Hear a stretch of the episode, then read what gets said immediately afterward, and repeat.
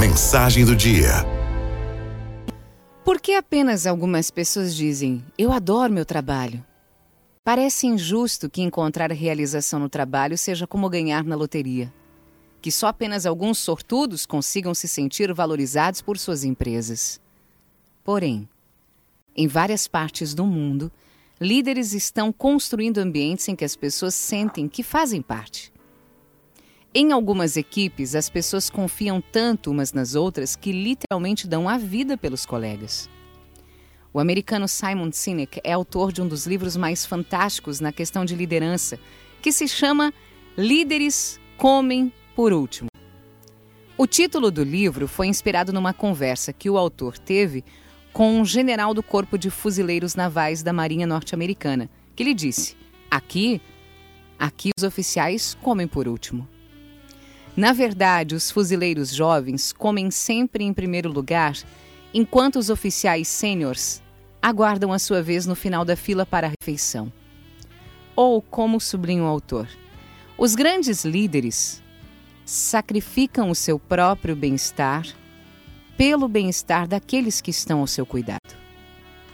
Em síntese, o que ele afirma, com base na análise de dezenas de empresas e organizações de sucesso, é que o verdadeiro líder é alguém que coloca os interesses dos outros, ou seja, dos seus liderados, à frente dos seus próprios interesses.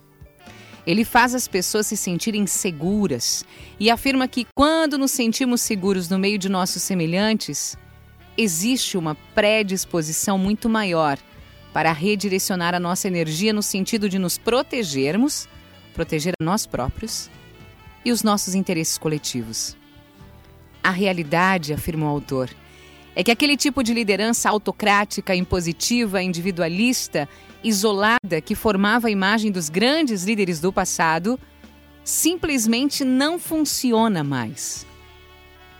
O verdadeiro líder de hoje é aquele que participa, acompanha, ajuda, se faz presente, protege e dá segurança ao grupo.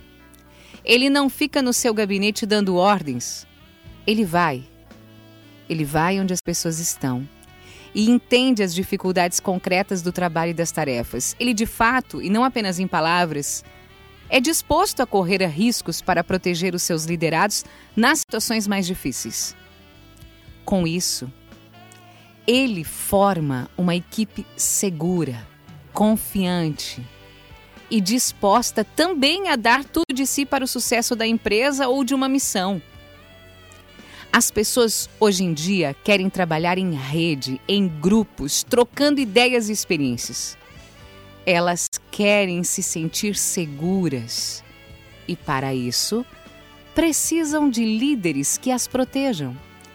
Da mesma forma como no mundo primitivo o líder oferecia segurança à tribo, hoje as pessoas querem um líder em quem possam confiar totalmente.